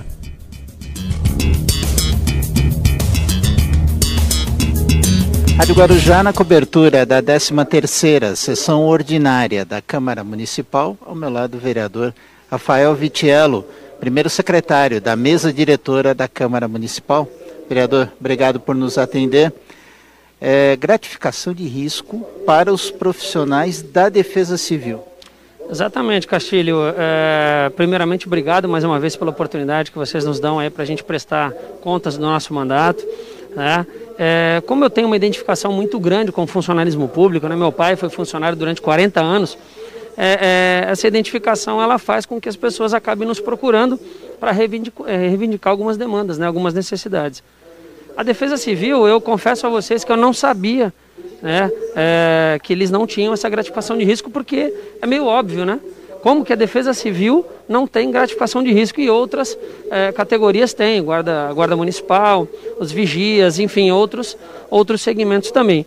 Então, eu fui é, procurado por um amigo meu, que hoje é agente da Vigilância Civil, é, é da, da Defesa Civil, e ele me contou a história toda, né, que eles têm um efetivo muito pequeno, né? É, tem dois geólogos né, é, efetivos e nove agentes de defesa civil para tomar conta de 142 quilômetros de área que é aqui o nosso município. Então, nada mais justo do que a gente né, fazer com que esses profissionais recebam essa gratificação. Lembrando que foram as pessoas responsáveis né, por ajudar todos os moradores, né, junto com o bombeiro, junto com a polícia militar, no desastre que nós tivemos, né? Eu lembrei aqui até no ano passado, no ano passado que o vereador Fernando Peitola, desde 2017, ele vem solicitando para que é, é, tenha uma fiscalização maior nos morros, né? E infelizmente a maior tragédia da nossa história aconteceu é, em 2020.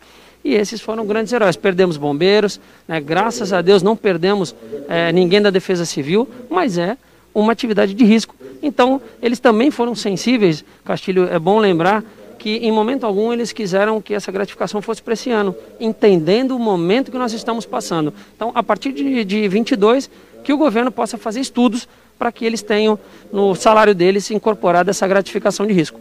E estamos falando de várias categorias da Defesa Civil. Sim, porque é o seguinte, a Defesa Civil ela tem um efetivo muito pequeno, né? São vários outros funcionários de outras áreas que trabalham lá na Defesa Civil mas efetivamente que precisam dessa gratificação são apenas nove e mais dois geólogos, ou seja, onze funcionários apenas. E eles já, já estão com o processo, já em andamento, com o impacto, com o impacto é, diante da arrecadação do nosso município. Acho que não, não custa nada a gente ajudar essas pessoas que, quando a gente precisa, nos ajudam. Vereador, obrigado por atender a reportagem da Rádio Guarujá. Eu que agradeço mais uma vez a oportunidade e estamos aqui à disposição sempre. Muito obrigado. Este foi o vereador Rafael Vitiello, primeiro secretário da mesa diretora da Câmara Municipal, falando aqui no microfone da Rádio Guarujá. Muito bem, Marcelo. Muito boa entrevista aí, sempre muito atuante, né? O vereador Rafael Vitiello. E também você conversou com o José Newton de Oliveira, presidente da Câmara, vereador Zé Nilton Doidão, que é o presidente da Câmara de Guarujá. Vamos acompanhar. Rádio Guarujá na cobertura da 13ª sessão ordinária da Câmara Municipal. Ela acaba de ser encerrada e ao meu lado o vereador e presidente da Câmara Municipal, vereador José Nilton Lima de Oliveira. Vereador, obrigado por atender a Rádio Guarujá.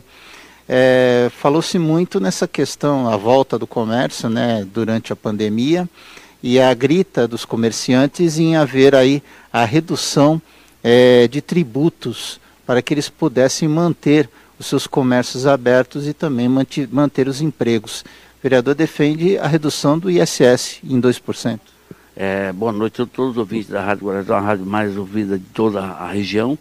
É lembrar que, é, diante dessa crise é, epidêmica, diante da crise institucional, crise política, crise financeira que assola o, o, o, todos os nossos municípios de Santa Amaro e todo o país, não poderia ser diferente. Diante dessa pandemia que já passa mês, mês já completando um ano, você imagine como vive hoje os pequenos e microempresários, com a carga tributária né, altíssima para o, cumprir com, com, o pagamento, sendo de que, diante do, dos protocolos, das normas e dos decretos do governo do Estado, que o prefeito teve que acompanhar para não ser penalizado, por sua vez, através do, do, dos prefeitos da região, baixando as medidas onde muitos empresários deixaram de abrir suas portas. Deixando de abrir as portas, deixou de vender. E aí vem o desemprego. Mas isso é que acumula realmente as tarifas a pagar, os encargos a pagar, os impostos a pagar. Então, é muito danoso. Isso penaliza aqueles que querem trabalhar, que têm uma renda lista.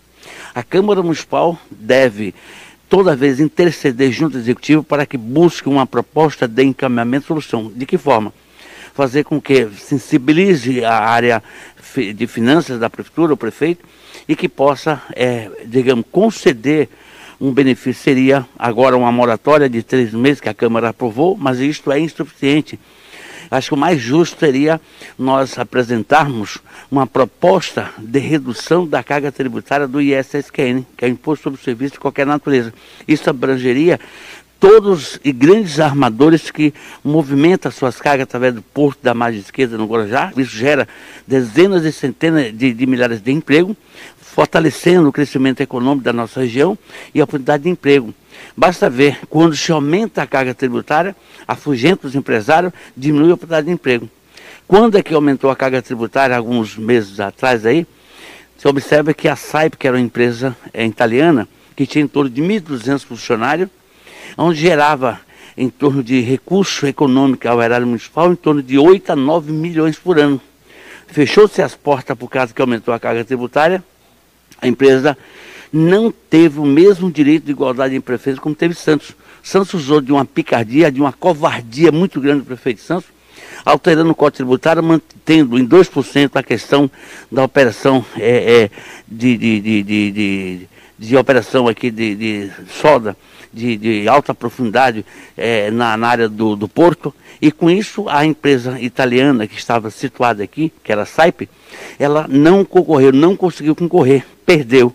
Com isso teve que mandar embora 1.200 funcionários. Além dessa perda de postos de trabalho, a prefeitura deixou de arrecadar de 8 a 9 milhões. A Câmara Municipal tomou iniciativa, é, reduziu a carga de 5 para 2%. A empresa SAP participou de um processo do, do MERO 1, 2, 3, 4, 5 da Petrobras. Com a redução, ela conseguiu participar e ganhar a licitação em torno de 260 milhões de libras, que retornará novamente às suas atividades na prestação de serviço aqui no Porto do Guarujá, ali na área do SING, e que vai voltar a gerar agora com o pagamento de 100% da sua prestação de serviço em torno de talvez de 15 a 18 milhões de reais aos cofres. Mas o principal, vai gerar em torno de mais de mil novos empregos para a nossa população que tanto procura a Câmara, tanto procura o vereador, para realmente dar a ele um direito de igualdade em, em apresentar um currículo e ser chamado para o trabalho. Então pensa assim, que nós temos que trabalhar nessa época difícil agora, é reduzir a carga tributária. Eu tenho falado constante com o prefeito, os vereadores, que o porto aqui na margem direita, esquerda, está cobrando 5%. Nós vivenciamos, em 2004 eu apresentei uma emenda ao Código Tributário do município, a Lei 38, onde reduziu por 10 anos a carga tributária de 5 para 2. Houve uma grande movimentação de carga, os terminais de água que movimentaram, os débitos externos que movimentaram milhões de toneladas, milhões de contêineres, isso gerou bastante emprego, gerou muito resultado econômico. Com a vinda do aumento, isso diminui diante dessa crise. Portanto, eu acho que o caminho agora é a prefeitura, o prefeito fazer estudo de viabilidade técnica e econômica, verificar de onde vai fazer a compensação e demonstrar que nós temos que aumentar sim as cargas tributárias nas instituições financeiras, nos bancos, esses sim que são os maiores sonegadores que não pagam, que não contribuem nada e cobram altíssimas taxas de juros à nossa população que mais precisa quando vai buscar seu empréstimo. Essas entidades, esses institutos, essas organizações têm que ser taxadas com valor máximo na cota da prestação de serviço do ISSQN. Agora, aquele que gera emprego, que é, movimenta a economia, que dá oportunidade de emprego, esse nós temos que pensar numa redução da carga de 5% para 2%. Esse nós vamos continuar defendendo até o fim, até que nós possamos chegar nesse patamar de 2%, que é bom, acho que para todo mundo. Vereador, obrigado por atender a reportagem da Rádio Guarujá. Obrigado a todos vocês. Boa noite. Vereador José Nilton Lima de Oliveira, presidente da Câmara Municipal de Guarujá, falando aqui no microfone da Rádio Guarujá. Muito bom, 9 e 27 aqui no Bom Dia Cidade. Já voltamos. Estamos apresentando Bom Dia Cidade.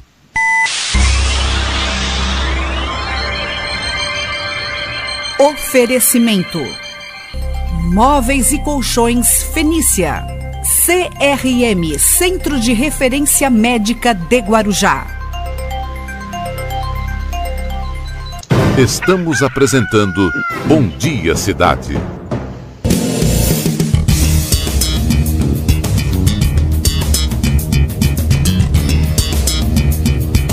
Muito bem, vamos lá continuar aqui com o programa. Marcelo Castilho, 9 e meia agora. Você está vendo? Já coloquei a máscara aqui, né? Já, Já máscara. está preparado. Preparado. Temos um convidado aqui no estúdio.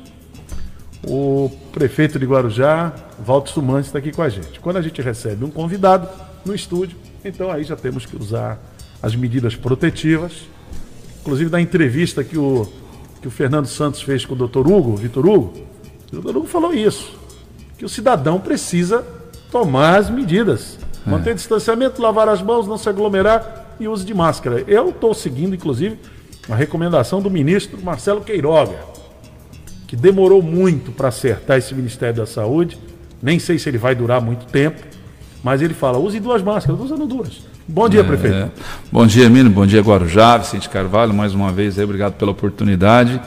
E dizer que o, nós nunca baixamos a guarda nesse enfrentamento a a Covid-19 desde fevereiro e hoje os números é, mostram, né, tanto a nível nacional, estadual especialmente em nossa cidade, que as medidas adotadas até o momento têm tido repercussão. E o fundamental de tudo é a consciência de saúde pessoal, é, de saúde coletiva por parte de cada um de nós, tão amplamente divulgado como você mesmo disse. Eu saliento que no dia de hoje, Hermínio, ontem o nosso boletim é, registrou, é, primeiro, aquilo que é fundamental seria a saída mais é, é, é, rápida possível dessa pandemia, que é a vacinação. Guarujá registrou ontem o número de 45.624 pessoas vacinadas, uhum. receberam é, é, a vacina no nosso município, e 68.084 doses já foram aplicadas, é a primeira e segunda dose.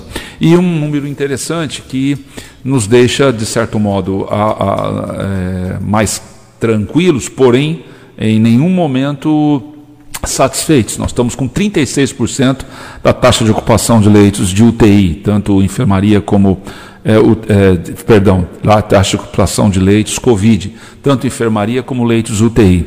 Então mostra que as medidas que nós estamos adotando têm sido fundamentais. O hospital de campanha que nós montamos lá, Hermínio, lá no CAPS AD, naquele repique da pandemia, e temos que torcer para que isso não aconteça, é. né, Hermínio, novamente. Depende de cada um de nós, depende de todos os cuidados né? Está havendo a flexibilização, né? A questão agora, o próprio Plano São Paulo flexibilizou mais a questão do comércio.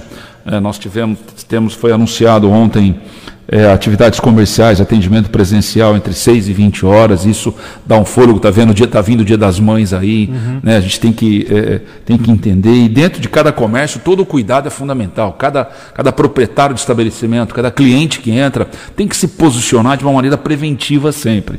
Né? Atividades religiosas, presenciais, individuais e coletivas também, eh, restaurantes similares, consumo no local entre 6 e 20 horas, salão de beleza, barbearia, atendimento presencial entre 6 e 20 horas, atividades culturais, as academias, atendimento presencial entre 6 e 20 horas, parques estaduais e municipais. Está amplamente divulgado em mídias, né, na uhum. página da prefeitura. Basta as pessoas que tiverem alguma dúvida acessar e ter essa informação. Essa flexibilização, repito, não pode ser entendida como jamais como relaxamento por parte de qualquer um. É, essa pandemia ela é, ela tem um efeito repique bumerangue, um efeito ioiô, como diz o, uhum. o Gonçalo Vecina, que é um, é um eminente é, epidemiologista. Então nós temos que manter a guarda elevada sempre, não podemos baixar jamais. E daí a responsabilidade é de cada um, é a corresponsabilidade. Bom, falar em responsabilidade, prefeito, ontem, inclusive, a nossa, nós tivemos nossa equipe, da, que, nós somos parceiros da Guaru TV, que estamos ao vivo na Guaru TV e na TV Guarujá. É, nós tivemos ontem acompanhando a entrega lá do, dos uniformes, né? Uniformes escolares. Então, temos algumas imagens que vamos colocar aí. É, inclusive tem uma novidade nessa entrega. Foi os tênis, né? Entrega de tênis é, Eu, ontem eu citei até, me pessoalizei um pouco, voltei a uns 55 anos atrás. É quando a gente recebia nas escolas, né, quando eu estudava lá no interior, eu e meus irmãos, aquela lista de material. Acho que você pegou isso também. Sim. A escola te dava a lista de material que você tinha que comprar e meu e pai não tinha bazar, dinheiro. Ia no bazar Boa Sorte. É, meu pai não tinha dinheiro, era difícil. É. Hoje a gente corria, improvisava. E hoje eu, graças a Deus, tenho a oportunidade é, em que Olha pese. Olha que tênis bonitinhos. Na minha firme. época era conguinho, é, usava aquela conguinha, é. nem sem vergonha. Mas ó, uniforme bacana, Vai, identifica, dá segurança. É, uma criança, olha só, ela tem uma distrofia muscular, essa criança, estava uniformizada. E foi um momento de bastante alegria. Pessoal, para mim, de estar tá proporcionando aí a 34 mil alunos da rede municipal de ensino a entrega de kits escolares, né, de uniforme escolar, jaqueta, de inverno. Né. É lembrar, Emílio, que desde 2017 a gente vem entregando uniforme, kit, material escolar, coisa que não era feito antes da nossa gestão durante algum tempo. Então é um, é um, não, é, não é, é um dever é, legal, né? ou seja, é, da, por parte da, da, da, da, Não existe uma obrigação ao município entregar, mas é um dever moral nosso, até por conta da realidade econômica, financeira, da, da sociedade com qual a gente vive, vestir e calçar as nossas crianças. Nós não tínhamos distribuído ainda os tênis. É muito triste ver aquela criancinha indo com chinelinho, às vezes rasgado, até descalço, ou compartilhando o sapatinho com o irmão, etc. Uhum. Então, motivo de alegria. Então, foram feitos, tem todo um trâmite burocrático, licitação, etc. Então, tem todo um, um, um, um passo a passo aí que a nossa Secretaria de de educação tem se dedicado muito e Olha, vou... não, não, não, podemos fazer, não podemos fazer ali nenhuma alarde, nenhuma grande festa, mas foi singela não, atividade, mas é simbólico. Eu vou até pedir para o Alif, põe de novo a imagem, olha a qualidade do tênis. Quando o prefeito lembrou aqui, às vezes a criança vai. Olha que bonitinho. Né? A criança vai com aquele tênis e compartilha com o irmão, né? Compartilha Exatamente. com o irmão, aquele tênis já surradinho, é. aquele tênis e eu vou até pedir para parar a imagem aqui. Quando mostrar o material, Aleph, você dá uma parada, congela, dá um é, jeito então, de congelar a imagem. Que é aí. muito interessante. Aí, dá uma que bacaninha ela aí, identificado. Imagina, é um item de segurança, é um item de segurança, identifica as nossas crianças. E quão bom é você entrar numa escola e ver todas uniformizadas, né? O, o que precisa é cuidar direitinho, né? As mães, enfim, é, aqueles que cuidam de nossas crianças, cuidar, lavar, enfim. É, é, e nós Perfeito, se na nossa época a gente recebesse algo assim, show de bola, né, tinha, rapaz? É, os meus comprava. tênis quem fazia era meu pai, viu? É. E as roupinhas minha mãe, e, e, lápis de cera daqui. Então, bacana. Foi um momento bastante singelo, muito bonito e parabenizar a Secretaria de Educação. fiquei muito contente também com a presença de vereadores. Né? Isso denota aí a preocupação de todo a, a, a, nossa Câmara de Vereadores com essas conquistas né, de dúvida. amplo alcance 34 mil alunos. Muito bem, prefeito, para fechar sua participação, agora já está recebendo quase 3 mil doses para imunizar idosos com mais de 63 anos. Ontem, inclusive, nós acompanhamos lá no Guaibê. Né, e, e, e, e mais uma vez ressaltar, a, a população está entendendo o porquê, a necessidade de se vacinar, porque é o único caminho, né? Depois de máscara, lavar as mãos, manter distanciamento, não se aglomerar. Ah, como o doutor Vitor Hugo acabou de falar isso, é a vacina.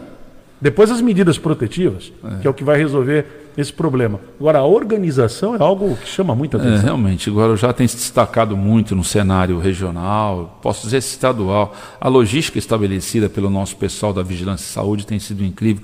O Guaibê tem sido, tanto o Guaibê como a coordenadoria de Vicente Carvalho, pontos importantes, estratégicos para poder fazer o drive-thru e o atendimento presencial também é, na vacinação dentro do ginásio. Nós reformamos, nós demos um trato muito legal dentro do interior do Guaibê, né, que aliás está recebendo o elevador, acessibilidade, logo, logo. Nosso grande sonho é colocar o Guaibê de novo no cenário aí da, do- do- do- dos equipamentos que nós temos esportivo.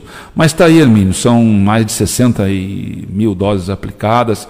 Estamos trabalhando bastante, não enfrentamos até o momento, graças a Deus, falta de, de vacinas para a segunda dose. Algumas cidades têm enfrentado isso. É logística, trabalho, é, logística, atenção, é, é fiscalização. E outra, nós não pulverizamos a vacinação. Quando você pulveriza em muitas unidades de saúde, corre-se o risco de você perder um pouco Perdeu, esse é, controle. é. Como nós centralizamos em dois polos, inicialmente o Jardim dos Passos, depois o Guaibê e a coordenadoria, ficou mais tranquilo. É verdade. Prefeito, muito obrigado por ter vindo, passado aqui no, aqui no nosso estúdio e a gente ter registrado esses dois momentos são muito importantes.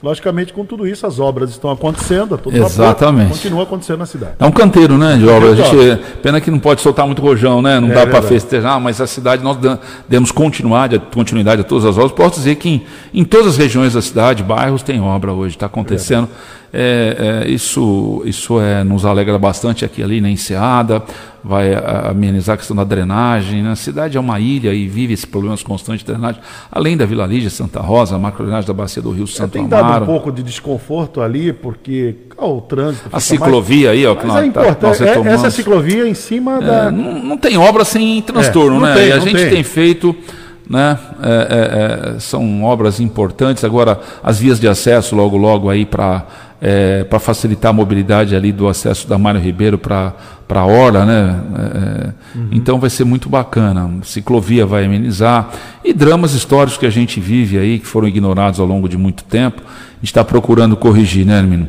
Existe muita obra debaixo da terra, coisa que ninguém gosta de fazer, mas são obras importantíssimas para a melhoria de qualidade de vida das pessoas. E necessárias, né? Muito bem, prefeito Walter Sumar, muito obrigado, um bom dia. Um abraço a todos. Bom dia. Excelente final de semana que se aproxima, né? É isso aí. 9h39 aqui no Bom Dia Cidade. Bom dia, cidade.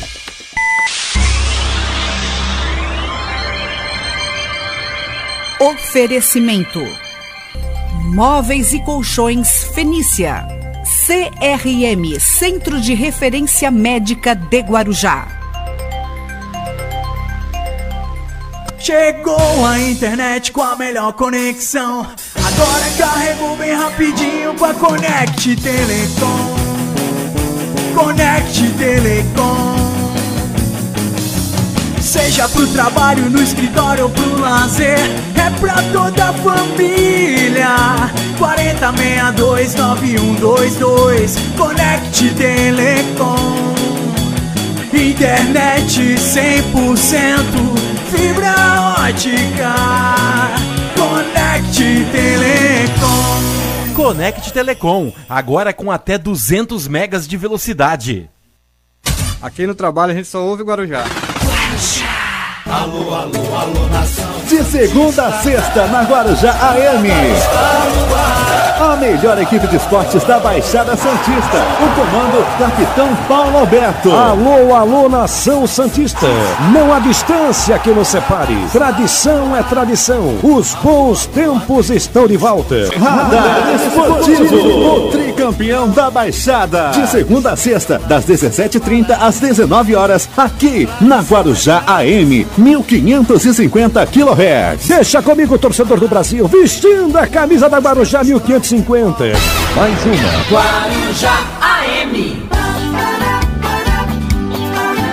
A Rádio Guarujá AM e o cantor Beto Mendes prepararam uma super promoção pra você. Promoção Sexta da Sexta. Juliana,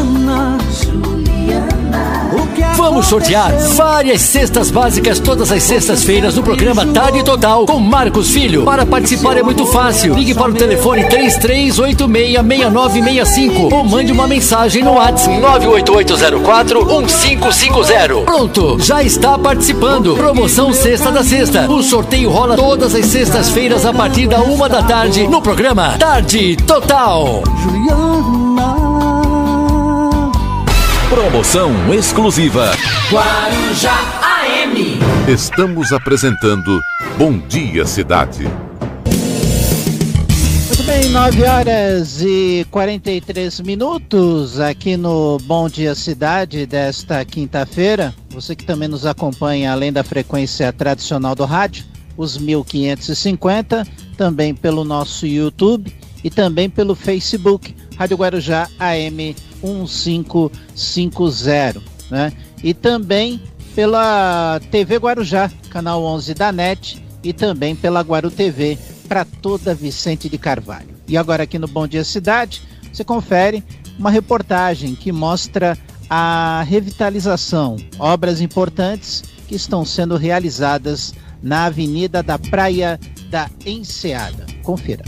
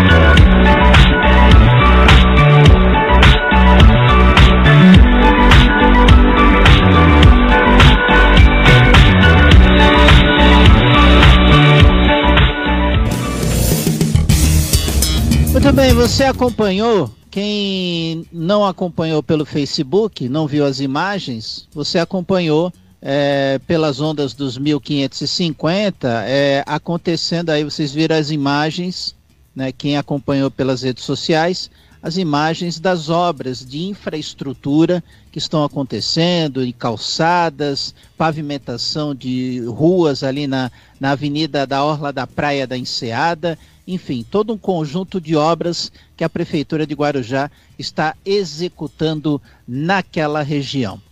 Bom, mais notícias aqui no Bom Dia Cidade. As prefeituras de Bertioga e Cubatão iniciaram a vacinação contra a Covid-19 em idosos com mais de 63 anos hoje. Outras cinco cidades da região já iniciaram a vacinação para esta faixa etária. Em Bertioga, para receber a primeira dose do imunizante, os idosos desta faixa etária devem realizar o agendamento obrigatório pelo site da Prefeitura de Bertioga. A plataforma possibilita a escolha dos locais e também oferece opções de agendamento de horário no período entre 9 da manhã e 13 horas. Os idosos devem comparecer ao posto de vacinação com a carteira de vacinação, protocolo do agendamento, o impresso ou no celular, documento válido com foto e cartão SUS. Com o agendamento no site, não há necessidade de chegar horas antes, já que cada pessoa possui horário marcado. Para agilizar o processo de vacinação, a Secretaria de Saúde do município orienta as pessoas a realizarem também o cadastro no site do governo do estado, é o Vacina Já. A recomendação é que a pessoa a ser vacinada, se possível, leve apenas um acompanhante para que não haja aglomeração. Deverão ser seguidos todos os protocolos sanitários vigentes, como distanciamento físico, uso da máscara facial e higienização com álcool em gel. Os locais de vacinação você também pode é, consultar no site da Prefeitura de Bertioga, bertioga.sp.gov.br. Enquanto isso, em Cubatão, o Parque Anilinas passa a ser o principal ponto de imunização da cidade, com atendimento para todos os grupos prioritários e todas as faixas etárias, tanto para primeira, tanto para primeiras como para segundas doses. O acesso será realizado pela entrada principal na Avenida 9 de Abril, das 9 da manhã às 15 horas. A imunização também estará disponível em outras salas de vacina em unidades de saúde do município, das 8 e meia da manhã até as 16 horas. E os locais de vacinação você pode consultar no site oficial da Prefeitura Municipal de Cubatão. E agora aqui no Bom Dia Cidade você confere a reportagem especial do jornalismo dos 1550. A repórter Cláudia Bispo esteve conversando com o presidente do Ciclag, é, que representa também os zeladores do município de Guarujá, Everaldo Alves da Silva, e ele fala principalmente sobre a campanha de arrecadação de alimentos para atender aos mais carentes na cidade. Confira. Olá, estamos falando direto do Sindicato de Edifícios e Condomínios do Guarujá, o CECLAC. Ao meu lado está o presidente, Everaldo Alves, e a partir do mês que vem, maio, começa a campanha de doação de alimentos. E o presidente vai comentar para nós como que vai acontecer essa campanha e que você vai poder ajudar. Oi, em primeiro lugar, fazer um apelo a toda a nossa categoria, sócio ou não sócio, que nos ajude contribuindo com um quilo de alimento, uma vez por mês, um quilo de alimento, para a gente criar uma cesta básica, para a gente trazer para os nossos colegas, muitos zeladores, funcionários de condomínio tá desempregados, outros passando necessidade, e a gente não pode ver um amigo, um irmão passando necessidade. E a gente fazer uma doação dessa cesta básica para a nossa categoria, aquelas pessoas que pertencem ao, ao, à nossa categoria sócio ou não, que esteja precisando de uma cesta básica, se dirija até aqui o Seclag, na rua Rubio Lourenço, né? Para se cadastrar e a gente fazer essa doação. É um trabalho que a gente precisa fazer. Não é fácil, essa pandemia, esse momento que todos nós estamos passando, a gente precisa olhar para nossos irmãos, nossos amigos que estão tá desempregados e fazer alguma coisa, porque não é fácil eu estar tá com meu arroz, meu feijão em casa e ver, saber que meu colega do lado em casa está prestando um arroz, de uma, alguma coisa, criança passando necessidade e a gente ficar de braço cruzado. Acho que é o momento de todos nós, um momento de solidariedade, de todos nós fazer isso aí por cada um que está desempregado. Acho que é um papel nosso como representante de funcionário de condomínio, fazer esse apelo à nossa categoria, porque todos é, que se toquem com seu coração e tragam um quilo de alimento para a gente distribuir.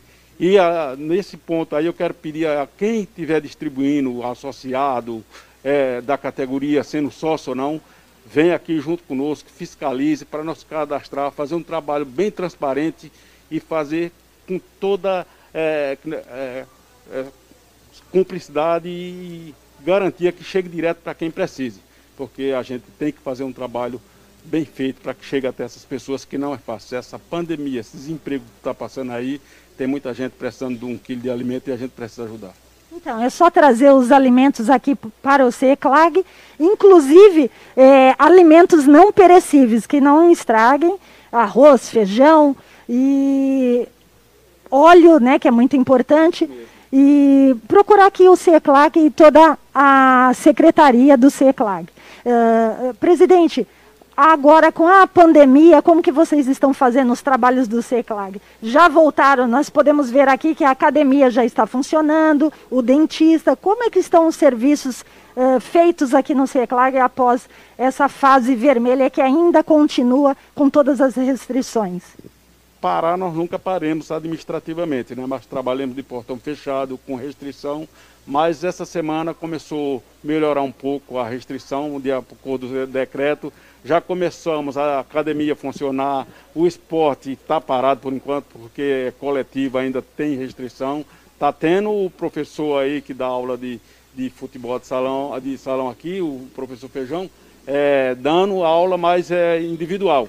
E a gente já está atendendo na parte administrativa, mas com distanciamento, tomando todos os cuidados. sindicato está dentista, clínico, pediatra, é, ginecologista, os laboratórios, todos não pararam de trabalhar nesses tempos fechados mesmo. E a gente estamos dando continuidade, pedindo a Deus que essa pandemia vá embora, a vacina chegue com mais rapidez e a gente possa se imunizar, imunizar e tocar o nosso trabalho, fazer o que nós temos que fazer, né? Cuidar dos nossos associados e do nosso sindicato. Em caso de dúvida, qual é o telefone aqui do CECLAG? 33449000, na rua Rubens Lourenço, sem número, aqui na Astúrias. Qualquer dúvida, qualquer coisa, liga, nos procura através do telefone e vem aqui se for preciso, que a gente estamos aqui sempre à disposição para esclarecer e ajudar os nossos associados e toda a categoria. Então, lembrando, não esqueçam, a partir de maio começa a arrecadação de alimentos para todos aqueles associados e a categoria que esteja necessitando de alimentos. Correto? Correto. Isso é uma dávida de Deus. Todos nós não podemos deixar o nosso companheiro, nosso amigo do lado que está desempregado, passando necessidade e a gente fechar os olhos e fazer de conta que não está acontecendo nada. Por isso que eu peço, cada um de nós doe um quilo de alimento uma vez por mês, traga aqui no Seclag. Se não tiver condição, liga aqui no Seclag que a gente pega o carro do Seclag com o carro da Seclag, não entrega para outra pessoa. O carro do Seclag, com o emblema do Seclag, vai chegar até aí a sua, sua residência, o seu condomínio e vai arrecadar o, o, o alimento e trazer até aqui. Não entregue para pessoas que às vezes pode chegar alguém se passando por Seclag querendo levar vantagem. Não, quando for para ir buscar, vai no carro do Seclag com emblema e a pessoa com identificação do Seclag para retirar o alimento e a gente conta com cada um de vocês. Muito obrigado, presidente Everaldo Alves, falando aqui a Rádio Guarujá e a TV Guarujá. É, repórter Cláudia Bispo. Muito bem, você acompanhou a reportagem da repórter Cláudia Bispo e é uma matéria importante, né? Porque o sindicato está abrindo as portas para arrecadação de alimentos para atender as famílias que estão necessitadas de alimentos, né? Vamos colaborar, é importante a gente participar de campanhas é, que tenham credibilidade, né? E o sindicato abrindo as portas para poder atender as famílias que têm dificuldade em colocar a comida na mesa, têm dificuldade de adquirir alimentos. Então, o sindicato está de parabéns e estamos aqui trazendo e apoiando esta iniciativa do CICLAG, sindicato que representa os zeladores de Guarujá. E agora aqui no Bom Dia Cidade, você confere a próxima matéria que tem o selo da parceria entre a TV Guarujá, Guaru TV e o jornalismo dos 1550. Repórter Fernando Santos, com imagens de Tiago Freixo, estiveram na, na prefeitura, na, na cerimônia que marcou o início da, das obras da nova sede, né, o início do procedimento para começar as obras de construção da nova sede da Polícia Militar no Guarujá. E você vai conferir agora aqui no Bom Dia Cidade.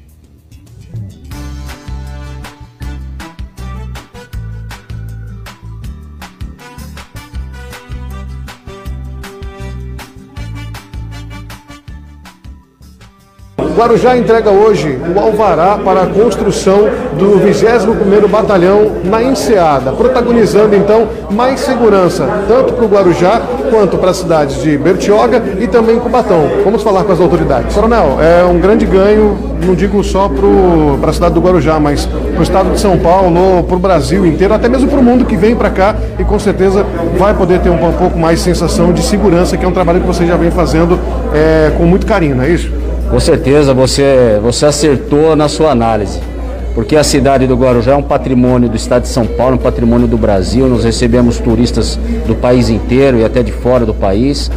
E isso amplia muito a segurança, isso garante mais investimentos e para nós serve como uma plataforma de atuação, facilita o nosso trabalho. Então eu tenho certeza que todos nós vamos ganhar com isso. Essa é uma reivindicação antiga da instituição da Polícia Militar, que começou pelos comandantes lá para trás, incluindo o Coronel Rogério. Recentemente o prefeito então libera uma área de 3.600 mil metros quadrados, onde será construída uma obra de toda a infraestrutura em torno de 6.800 é, é, de área construída e que vai de, ter uma infraestrutura para a, a sede do 21º Batalhão. Nós, Prefeitura, cuidamos do Alvará, né? junto com a equipe do Tenente Coronel Alexandre, o qual atendeu todos os comuniques, fizemos todas as tratativas e hoje estamos aqui entregando o alvará com uma previsão aí para início de obra em breve e a gente vai ter essa sede tão esperada no lugar estratégico da nossa cidade, né? Desde o primeiro dia de governo, tem lutado muito para melhorar cada dia mais a segurança com investimentos na Guarda Municipal, no Corpo de Bombeiros, na Defesa Civil e também na Polícia Militar, que é o nosso parceiro mais forte na área de segurança pública. E essa construção do batalhão, a instalação do batalhão na Enseada, é um anseio muito grande da população ali, do comércio daquela região e de toda a cidade. E, na verdade, a construção do batalhão vai estar atendendo é, não só a Polícia Militar, mas como a segurança pública como um todo, do Guarujá, de Bertioga e de Cubatão, porque o batalhão ele atende essas três cidades. Então, o Guarujá sendo protagonista na área de segurança pública, uma coisa que não existia há muito tempo, que hoje é uma realidade. Agradecer a presença do Coronel Alexandre, comandante do CPI 6, como Coronel Cássio, comandante CPI 6, Tenente Coronel Alexandre, comandante local da Polícia Militar. O item é segurança. E nós estamos empenhados desde o início do nosso primeiro mandato é, na construção do 21º Batalhão da Polícia Militar na Enseada. É uma fundamental importância, a, a, a essa região está apresentando um grande desenvolvimento, tanto na questão imobiliária, na questão do comércio, né, em breve, se Deus quiser, com um novo plano diretor, o prolongamento do Adão Pedro, isso será de vital importância para a questão da segurança, que numa área turística, numa cidade turística como a nossa, é o primeiro item que aqueles que venham para cá procuram saber.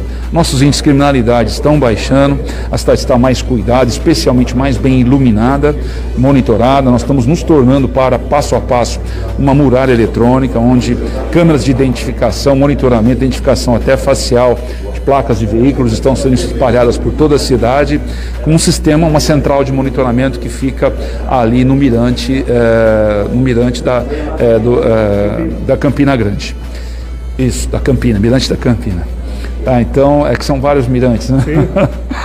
Mas enfim, um ganho. É, é, um ganho, da mesma forma como ontem se teve, fez a cobertura da nossa futura escola cívico-militar. Né? Tudo um trabalho de relacionamento político, técnico, né? financeiro, orçamentário, para que a gente possa realizá-los.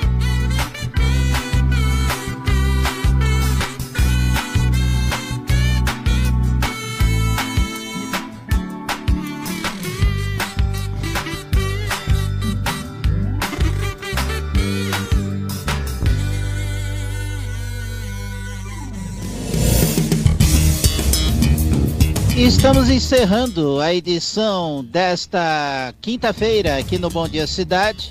Bom Dia Cidade que volta amanhã, a partir das 8 da manhã. A TV Guarujá e a Guaru TV seguem agora com sua programação normal. Mais notícias aqui na Rádio Guarujá, ao meio-dia, no Rotativa no Ar. E agora aqui nos 1550, você fica com Renato Costa e o Show da Manhã. Bom dia a todos. Jornalismo responsável com credibilidade, levando até você a informação.